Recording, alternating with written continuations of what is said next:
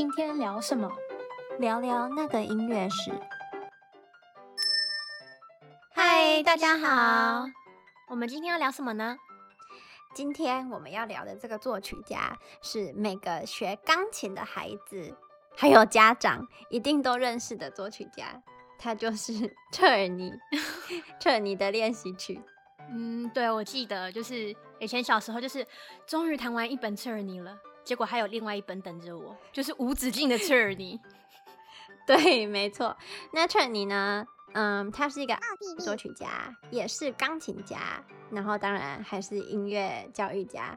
他这一生总共写了七十八本练习曲，不是七十八首，所以小时候都会觉得弹完一本接着一本，真的。然后他作品加起来也都超过一千首了。天哪，这个真的是你永远无法摆脱切尔尼的噩梦哎，就是没有弹完的一天。对，可以说是每个学钢琴孩子的噩梦之一吧。另外一个是哈农，对。那其实彻尔尼他不只是一位非常权威的音乐教育家，他同时也是一个非常出色的钢琴家。只是因为他在编写钢琴练习曲这方面的贡献太伟大，大家就嗯比较不关心他教育以外的成就。其实彻尔尼也是一个神童，而且钢琴弹得非常好。你猜他的钢琴老师是谁？这个我知道，不用猜。他的钢琴老师贝多芬。对啊，你看你的老师都是贝多芬，那他要弹不好，应该也很难，我觉得啦。对，像是一八一二年，二十一岁的彻尔尼呢，就在维也纳演出了贝多芬的第五号钢琴协奏曲的首演。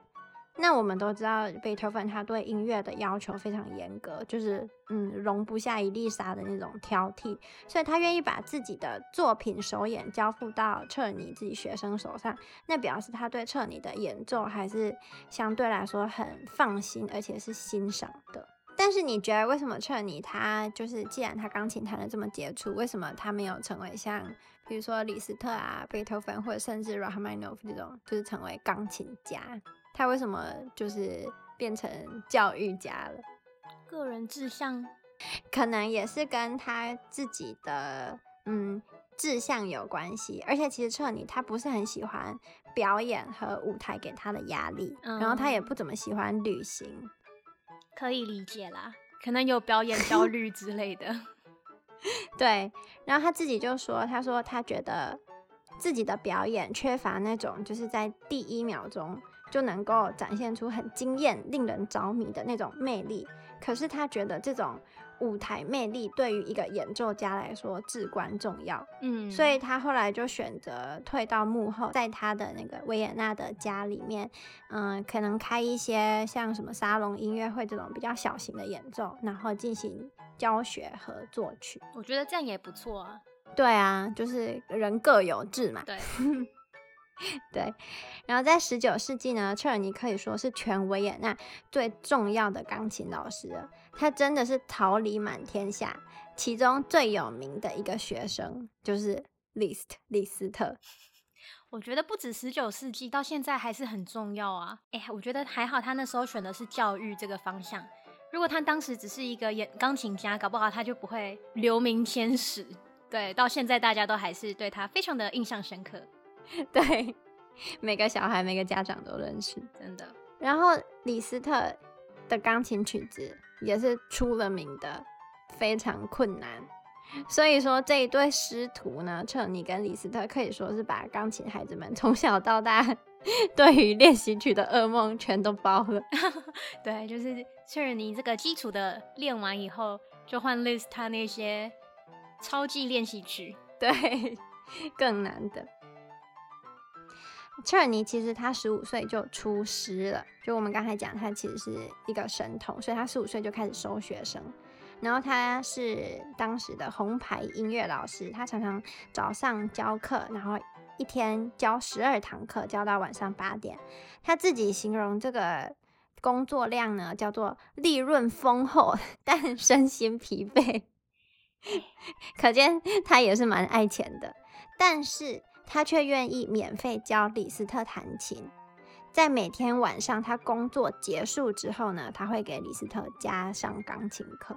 嗯，就奇才吧。对，也是。然后在彻尼的自传里面，他有记录到一八一九年的夏天，李斯特的父亲第一次带着儿子，就是九岁的小李斯特，来到彻尼在维也纳的音乐工作室。然后彻尼就写说，八月的一个早晨，有个男人带着一个小孩来拜访我，说想让我听听他孩子弹琴。这个孩子看上去脸色很苍白，然后病恹恹的。弹琴的时候一直在琴凳上扭来扭去、晃来晃去，有点像喝醉那样。好几次我都以为他要摔倒了。这个男孩弹琴很不规范，他基础不好，对指法也没什么概念，曲子弹得太随性，完全就是凭直觉。可是尽管如此，我注意到他与生俱来的音乐天赋。我后来去拿了一些谱让这个男孩试奏。我发现他的音乐性是很天然的，他不会刻意的去，不会去做作。然后我又让他即兴演奏了一段。这个孩子在完全不懂乐理还有和声的情况下，他的音乐是具有感染力的，就是带着天生的那种才气。然后男孩的父亲就跟我说，这个孩子的钢琴一直都是父亲教他的。他问我愿不愿意接受他的小 Frenzy。教他弹钢琴，Francie 就是 Liszt，然后我就告诉他父亲说我很乐意，感觉就是小天才，对，就是从小就是无法包住自己的光芒的那种。可是你说他说像喝醉酒那样，就是你知道扭来扭去，我就想到。嗯之前跟朋友聊天，嗯、他说如果要弹 Liszt 的那个练习曲，一、嗯、需要就是你知道喝杯酒才有那个勇气去弹它，没办法太清醒 的弹，真的那个真的太难了。对，然后。嗯，彻尔尼要继续说到教李斯特弹琴一段时间后呢，他说：“我从来没有遇到对音乐这么热情、有才华又努力的学生。短短一年的练习而已，我就可以很放心的让他公开演出。李斯特在维也纳引起的轰动是很少年轻音乐家能做到的。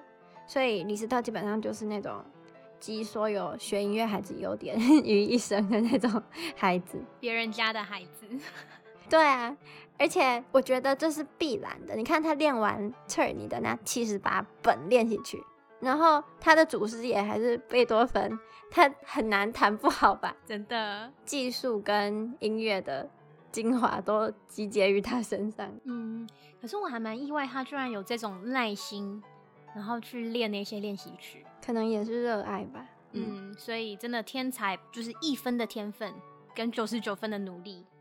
对，后来李斯特出名了嘛，这个故事我们都知道。他觉得才华洋溢啊，人气高，然后还有一堆疯狂的女粉丝。